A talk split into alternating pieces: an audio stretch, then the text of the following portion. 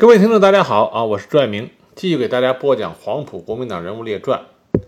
那么今天我们要来讲的这个人物呢，实际上他曾经担任过黄埔军校创始的时候担任第一期的教官，并且这个人呢，长期是从事军事教育。他是国军步兵兵科专门教育的创始人和奠基人，对于黄埔军校早期的教学做出了非常多的贡献。但是因为他的名字太太容易记啊，太普通，容易泯然于众人，所以很多人呢并不熟知啊这个人的存在。这个人叫做王俊，啊，英俊的俊。所以我一说这个名字，很多人说这个人是谁呀？但这个人实际上在黄埔军校早期，他是一个非常重要的人物。王俊出生在一八九三年，他是海南人啊。当时海南有个县叫做澄迈县。那么这个王俊呢，就是澄迈县人，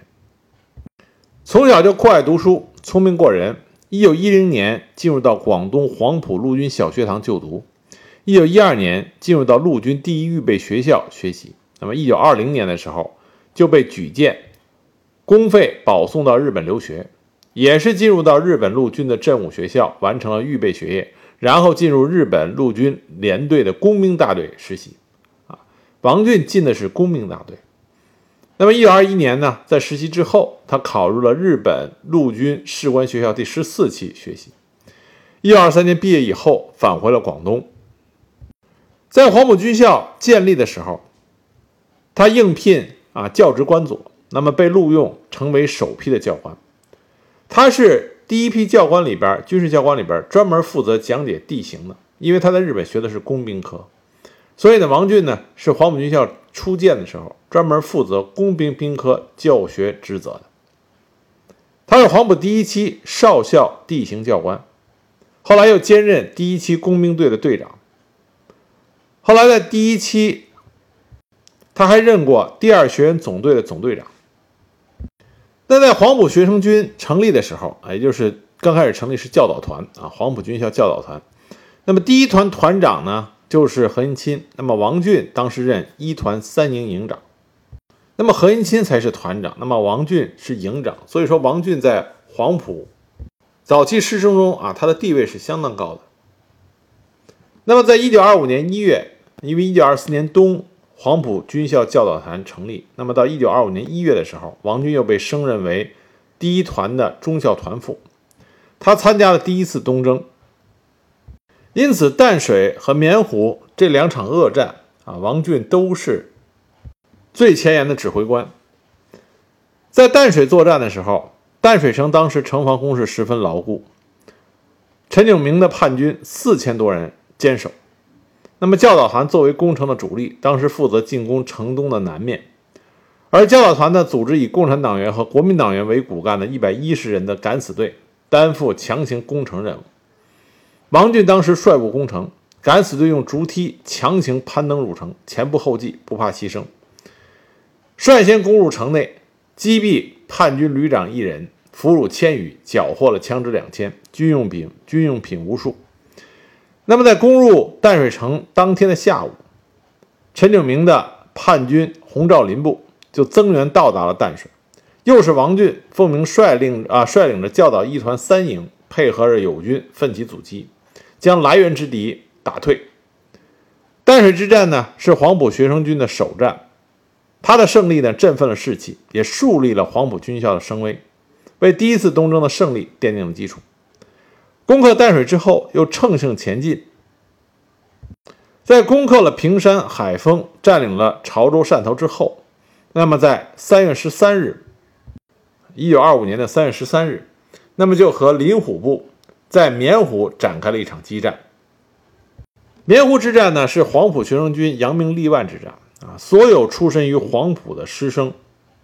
尤其是第一期的啊这些著名的黄埔学员，他们对棉湖之战都是都是记忆深刻。因为棉湖是一场恶战，当时教导团只有十二个连，抗击了十倍以上的敌人，战斗是异常的惨烈。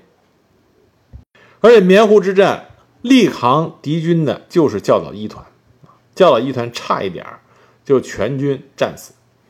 后来是因为教导二团和粤军七旅，还有海陆丰的农民自卫军及时赶到，这才转危为安。教导一团呢是以千余人硬扛了林虎部两万余精锐之师的进攻。这里这两万林虎的部队啊，两万多林虎的部队不是什么乌合之众，而是精锐之师。所以这场仗呢，教导一团也是牺牲极大。当时王俊他所在那个营啊，他是营长，他的副营长杨厚清，党代表张岩。第八连连长胡世勋、第九连连长于海滨都阵亡，七连长郭俊重伤，全营的排长九人阵亡了七人，负伤一人，而全营官兵三百八十余人伤亡了两百多人，仅存一百二十人。说起这些牺牲的基层的军官啊，很多人都没有太多的感觉，但我可以跟大家讲的是，我们后来赫赫有名的啊，国共双方的著名的将帅。徐向前、黄维、杜聿明、范汉杰、郑洞国这些人，这个时候在教导一团也都是基本上是在连排这一级担任军官，所以这些不被我们所熟知的，在历史上被一笔带过的这些牺牲了的教导一团在棉湖战役中壮烈捐躯的这些基层军官，也许他们活下来，就是后来的这些啊，徐向前、黄维、杜聿明、范汉杰。他们这些国共的重要将领，所以说历史的残酷有的时候就在这种地方啊体现的一览无遗。后来，一九二五年四月二十二日，啊，黄埔学生军又成立了教导第三团，团长是钱大钧，王俊又被调任到第三团任第一营营长。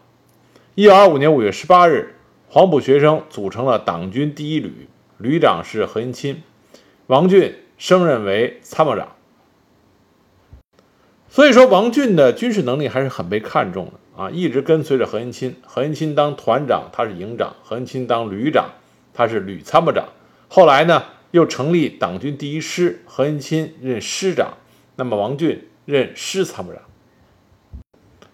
到了一九二六年七月九号，黄埔学生军啊成军，当时成立了第一军，军长何应钦，第一师师长王伯龄，王俊就担任的是副师长。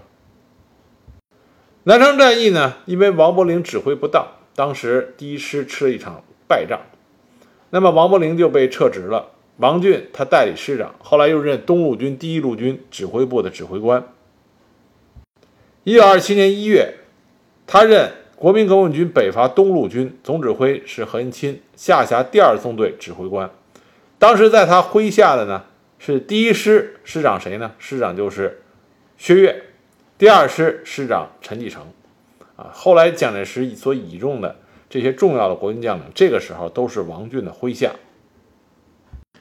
这个王俊呢，他对军事理论、军事教育非常感兴趣，所以呢，他对政治是一概不过问的。那么，在一九二七年十月，他就选择了去日本留学，进入到日本陆军大学第十七期学习。在大时代里边。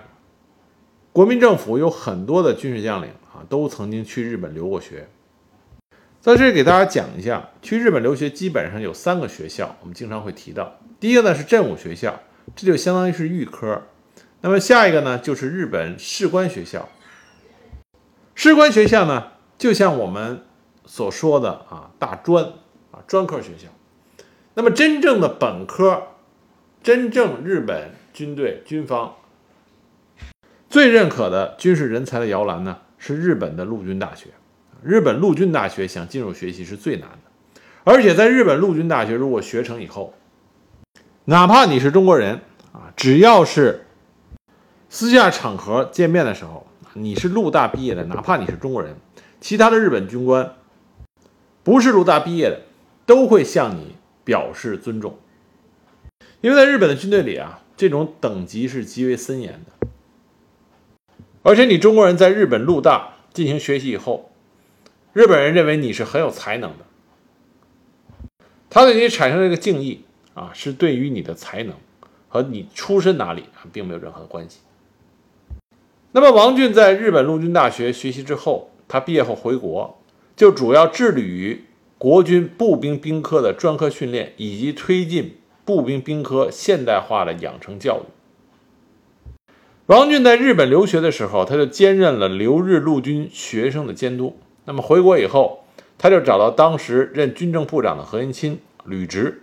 汇报完毕以后，就涉及到他后来啊，他之后的工作安排。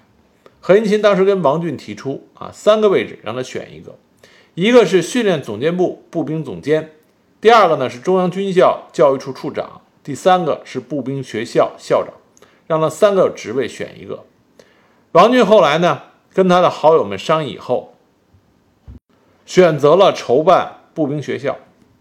因为虽然规模不大，但是这是独立机构。掌有独立的人事、经费全权，想怎么干就怎么干，这有助于王俊将他所学到的那些现代化军事教育的理念啊，可以不受阻碍的实行。所以呢，王俊就向何应钦说，他选择了筹办步兵学校的这份重任。一九三一年一月，王俊被任命为陆军步兵学校筹备主任。筹办期间，因为学校还没有定址。人员还缺乏，器材无着，资金拖欠，千头万绪都是由王俊他自己啊运作。后来选址在南京汤山荒野建筑校园。在他筹办步兵学校的时候，同时呢，军事委员会还要开办工兵和骑兵另外两所，所以一共是三所军校要筹建。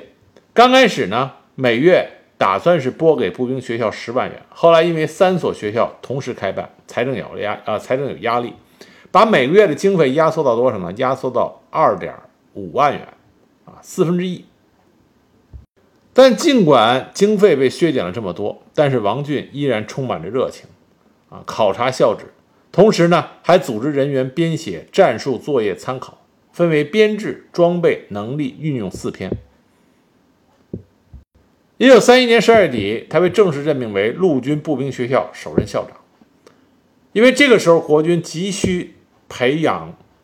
中下层的合格的军事主官，所以呢，军政部催促开学。这样的话呢，筹备的事宜刚刚完成一半，这个学校就开学了。一九三二年二月十二日，由王俊主持召集了开学典礼。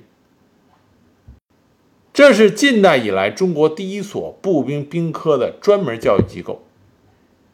那么，既然学校开学了，那么一定要有教材。所以呢，王俊在他的主持下，将编纂过半的战术作业参考、编制和装备两篇，分别定名为《中国陆军师编制之研究》和《中国陆军师装备之研究》，先行出版。而且在筹备期间，王俊对于德国、日本、俄国的步兵操典进行了细致比较。当时王俊所招揽的步兵学校的主要教学骨干，大部分都是留学于日本陆军士官学校或者是步兵专门学校的学员，只有吴国光等两个人是留学德国，所以最后选定的是由德国操典结合日本步兵的教范，逐步的推行实施。因此，在教育方法上仍然沿袭了日本的那一套。那么，这所步兵学校呢，不仅是训练学员，同时呢。他将国军各部队的步兵军官施以综合教育和分业教育，就是短期训练班和学员队两个相互补充的这种啊教育方式。那么他的主要任务呢，就是要提高步兵军官的战术指挥能力，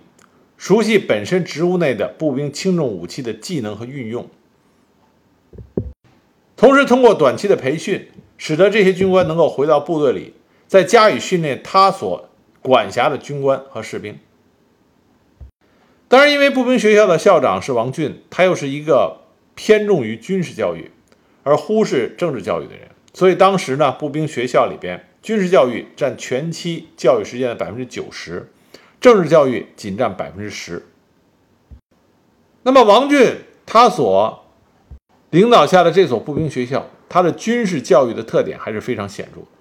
主要表现在一。注重养成一兵一枪的规范战术运作。二，战术教练重于制式教练。三，术科重于学科，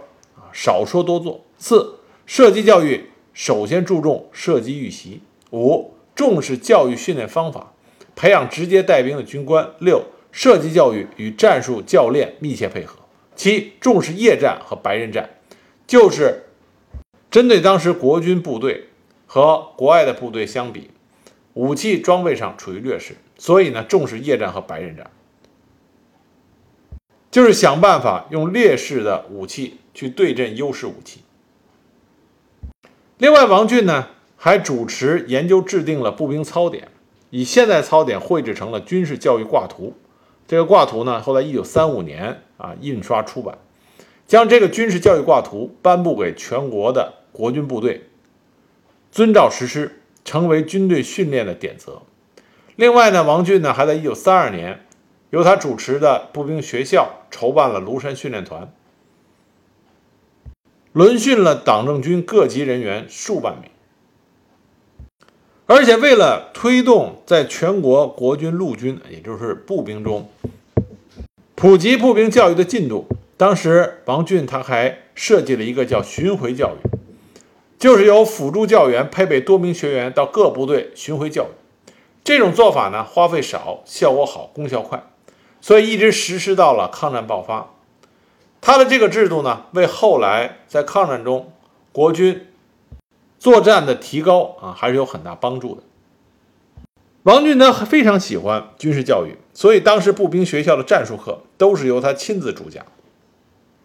他还非常愿意将自己对于步兵兵种现代化建设和训练的一些构想和理论啊，写成书籍。他笔下的著作就有球形战术、步兵野外计时、师长战场统战术、步兵操点草案、编制装备之研究、国军战术作业基准草案、步兵操点第一步说明等等。同时呢，他还将日本的一些比较出色的关于步兵战法的运用的书籍给翻译过来。比如说遭遇战之炮兵使用法、防御时之炮兵用法等等，这都是由王俊翻译过来，对于当时国军步兵的现代化教育和训练起到了推进作用。也正是因为王俊他将步兵学校搞得有声有色，颇有成效，所以后来呢，蒋介石给予步兵学校啊极高的重视。一九三五年，蒋介石亲自兼任了这所学校的校长。那么王俊呢，就改任中央步兵学校的教育长。王军不仅针对当时中国军队的情况进行研究和探索，同时呢，他也经常性的去了解国外先进的军事技术的发展。他曾经写过参观德国新兵器设计的感想。同时呢，他还想方设法将外国的先进的军事技术。啊，与时俱进地融入到步兵学校的教学和训练中。比如说，在一九三六年啊，一九三七年的时候啊，一九三七年时候，他就开办了机关炮训练班。这项教学和训练呢，是和德国顾顾问啊一起合办。为了这门课程的开设，他还专门引进了一批德国的机关炮，作为训练和开班的装备。在抗战抗战爆发的前夕啊，王俊当时开设了一系列的关于如何使用自动重武器的这种训练班，包括重机关枪或者迫击炮、战车防御炮的训练班、机关炮训练班、技术训练班等等，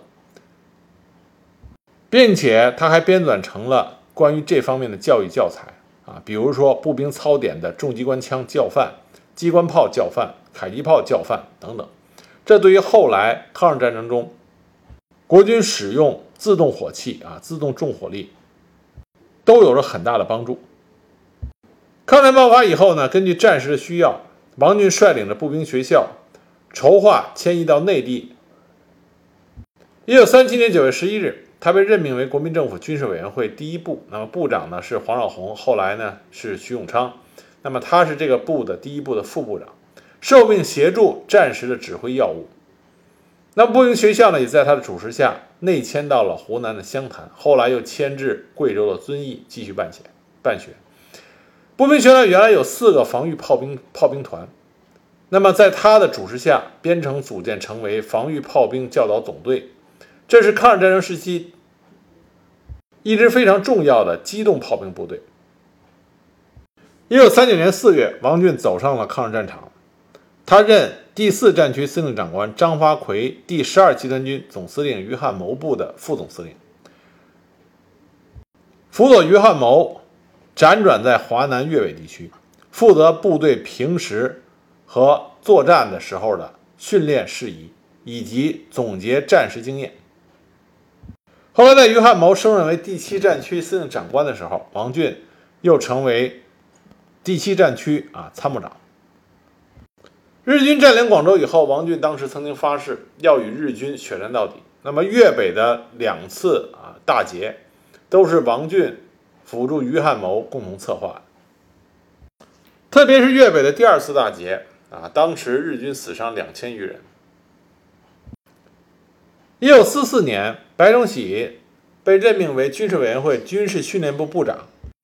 白崇禧对于王俊的军事教育啊啊这方面的能力啊非常的赞赏，所以呢，他就特别的推荐了王俊，让军事委员会任命他作为军事训练部的副部长，辅助白崇禧推进战时各项军队的训练点验要旨。这样就进一步的发挥了王俊在军事理论、军事教育这方面的特长。王俊呢，就成为当时知名的军事教育家。大时代国民政府一共有三位著名的军事理论家，那么一位呢是大家熟知的保定军校校长蒋百里，另外一位是杨杰，那么第三位就是王俊。一九四五年九月九日。中国战区日军投降签字仪式在南京原来中央军校的大礼堂举行，正是由军训部的次长王俊，他引导日本的投降代表驻华日军最高指挥官冈村宁次及小林浅三郎等七人，从大礼堂的正门步入会场，开始的投降签字仪式。啊，所以王俊中将那时候他已经是官拜中将，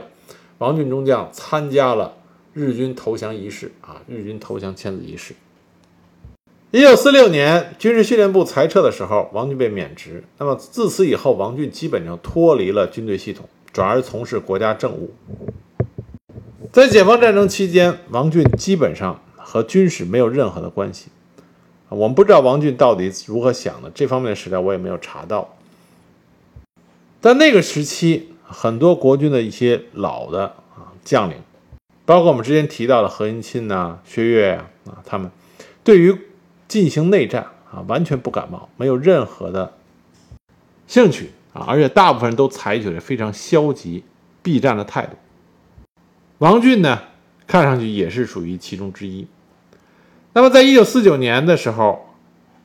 他随着蒋介石去了台湾，后来续任为立法院的立法委员。在任内呢，他曾经提出了巩固国防案啊，后来被审议采纳。一九四六年三月二十三日，王俊因病在台北逝世。王俊呢是黄埔军校创建的时候重要的军事教官，那么他为国民政府和国民党军队的军事教育做出了重大贡献。那么在讲完王俊之后呢，我们再说一下王俊的弟弟啊，其实王俊的弟弟叫王毅啊，不比他。哥哥的名气小，而且这个王毅呢，实际上和大名鼎鼎的我们中国共产党领导下的啊冯白驹率领的琼崖纵队啊有着很深的交往。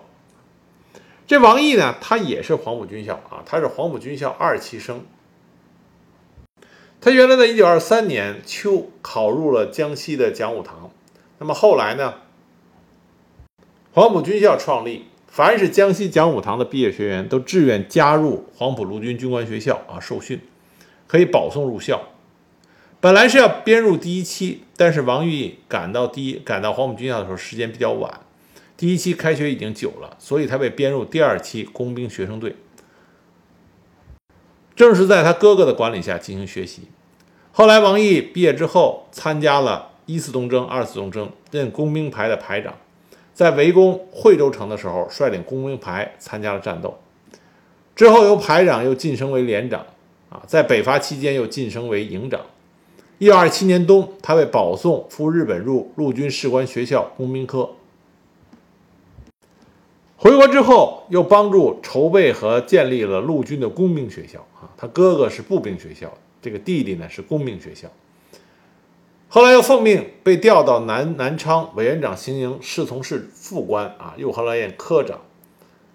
还在上海保安总队当过上校参谋长。那么几经辗转之后，广东绥靖公署主任于汉谋罗致军事人才，尤其是出身于广东的优秀军事人才，所以呢，王毅就回到了广东，被调任为广东省的少将参议。那么回到他的老家，也就是海南，那个时候叫琼崖，协助当时镇守琼崖的最高长官张达处理地方的绥靖工作。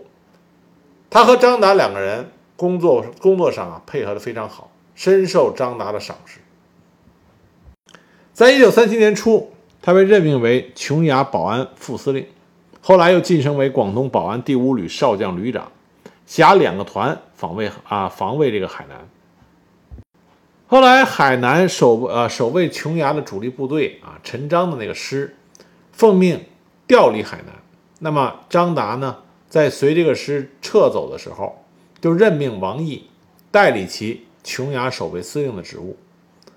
后来国民政府呢。就任命了王毅作为琼崖的守备司令兼保安司令，但这个时候王毅所担上的这个责任非常重大，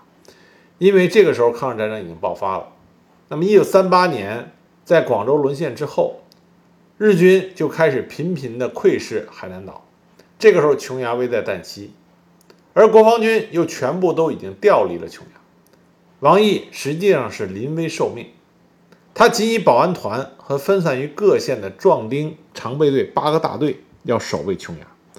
编制不仅不完整，而且装备陈旧，弹药不足，整个的人数不过是五千人而已。而琼州海峡呢又被日寇封锁了，接济几乎断绝。那么在这个紧要的关头，王毅深知这个时候民族生死存亡才是最关键的，只有战下去。只有战到底，才能生存下来。所以，王毅他下令释放了所有在押的政治犯，找到中共的琼崖地方党组织合作，推动了琼崖抗日民族统一战线的形成。当时与他谈判的正是冯白驹为首的中共琼崖特委。那么，双方都是为了国家和民族的命运，为了琼崖地区和人民的命运啊，来共同的寻找着合作的方式。所以最终呢，王毅他同意将琼崖红军改编为国民革命军，并且同意在政治和组织上独立，有独立的编制、独立的驻地和独立的防区。这样呢，国共双方在琼崖就达成了合作抗日的协议。一九三八年十二月五日，琼崖各地的红军游击队集中在琼山县云龙区，举行了誓师抗日大会。当时改编之后的部队番号为广东民众抗日自卫团第十四区独立队，冯白驹为独立队队长。那么王毅呢，亲自到场给独立队队长冯白驹授予了军旗、军印，并且发表了抗日讲话，每月给冯白驹的独立队发给八千大洋的军饷、枪支弹药，并且准许独立队扩编，举办抗日军政干部训练班，组织随军工作队。这样，琼崖的抗日统一战线正式建立，国共双方通力合作，团结抗战，就形成了琼崖人民团结抗战的新局面。到一九四零年秋，琼崖的国共武装部队对日军作战一百二十多次，歼敌一千五百多人，其中独立队抗击日军七十多次，打死打伤日伪军八百多人，获得了国民政府军委会以及国民政府的嘉奖。王毅亲自代表国民党当局。国民政府颁奖给独立队步枪一百支，子弹数千发。无论是冯白驹所率领的琼崖独立队，还是王毅所率领的国军的警备部队，在反抗日寇、抗击日寇对琼崖侵略的时候，都是浴血奋战。王毅这个时候呢，大力的支持抗议抗日的统一战线。他曾经公开的讲。说我们为什么要奋起抗战？是为了保住琼崖，为了保卫国土，为了驱逐日寇出中国。他说要抗日就不要分党派，要联合有党有军，一致对外。他宣布说我的职责就在于抗战，唯战能存，屈服必亡。一九四四年五月，王毅曾经在琼中黎族苗族自治县和平镇。秤砣河的呃，秤砣河的啊一座巨石上刻下了“唯战能存”四个红色大字啊，现在都可以在那个地方看到这四个红个红色大字，这就是王毅亲自题刻的，这表明他抗日到底的这个决心。一九三九年二月二十一日，在国共双方的协商下，在安定县成立了琼崖统一战线组织——琼崖战时党能处，王毅亲自任处长。那么，中共琼崖特委呢，当初派出了很多干部到党政处去参加工作。那么，这种大好的局势，在一九三九年六月，当吴道南被委任为广东省第九行政区督察专员兼保安司令以后啊，就发生了改变。那么，吴道南呢，是坚决的。反共、荣共、献共的，那么王毅呢就被排斥削权，只保留了一个守备司令的职务。但是王毅并没有离开琼瑶啊，琼崖，他一直坚持在海南岛自己的家乡，坚持着抗日斗争，直到最后抗战的胜利。在抗日战争胜利的时候，一九四五年八月，是由王毅代表海南军民正式接受了日本亲琼司令官的投降书。那么抗战胜利之后呢？琼崖守备司令部被撤销，王毅被调离了琼崖，晋升为陆军中将，调入陆军大学将官班受训。在此期间呢，他曾经给国民政府啊专门写过一份报告，他提出巩固海南应该按照1912年孙中山先生所发表的意见，将海南改为行政省，直属中央，以加强建设为妥。啊，所以我们现在说海南特区、海南建省，实际上早在孙中山一九一二年的时候，孙中山就已经提出这个啊想法了。那么，在他的兄长立法委员王俊和其他几位海南出身的啊国民政府重要的官员的帮助和提案下，那么这个想法呢被立法院审查通过，并且呈报政府，啊，决定是先改为海南的特别行政区，为日后改省做准备。王毅离开海南，实际上是被别人的排挤。他离开的时候，他就已经对国民党内部的这种不良之风啊表示极大愤慨。在离开海南之前，他发表了告别琼瑶同胞书。他这个告琼崖告别琼崖同胞书呢，讲述了抗日战争以来国民党官兵抗战之艰苦，共产党所处的山区后方抗日更加艰难，国共建立的统一战线。才是琼崖没有被日寇彻底侵占，能够最终坚持到抗战胜利啊的唯一法宝，就是国共建立的抗战抗战的统一战线。他这个告告别琼崖同胞书里边就写到说：“然处境虽难，备极艰危，我官兵杀敌之志，并不以此稍累，必胜信念并不动摇，遇困难愈奋，愈苦愈坚。”七年如一日，枉敢告苦。官兵年来抗战之经过，亦系我官兵年来抗战之精神。此为我同胞告者矣。一九四五年秋，在日军投降后不久，王毅曾经到天涯海角巡视啊，就在他离开琼崖之前啊，他曾经到著名的天涯海角巡视。当时他看到巨石之上只有“天涯”二字。那么他当场就挥毫写下了“海角”二字，刻在了巨石之上，这才是“天涯海角”这个完整的四个字的来历。一九四七年陆大毕业之后，王毅呢调任军事委员会战地视察组第十五组组长，赴北平工作。后来又当选为代表他老家澄迈县的首届制宪国大代表。一九四八年冬，他调任驻海南之六十四军中将副军长。那么在一九四九年一月二十七日。他从上海乘太平轮赴台湾，结果呢，他就赶上了啊著名的太平轮海难。当时他连同船上的九百三十一人啊遇难。王毅将军能够在抗日战争爆发的时候，虽然手里只有劣质的装备啊，训练不足、人数也不足的部队，但是呢，他能和琼崖共产党。琼崖人民站在一起，团结一切可以团结的力量啊，坚决的抗战到底。他的这种精神啊，才是黄埔军人真正的令人钦佩和敬仰的报国意志。希望经过今天的讲解呢，大家能够记住，出身于海南啊，在黄埔早期少有的啊同盟同门王氏二兄弟啊。今天这集给大家讲的是这两个人。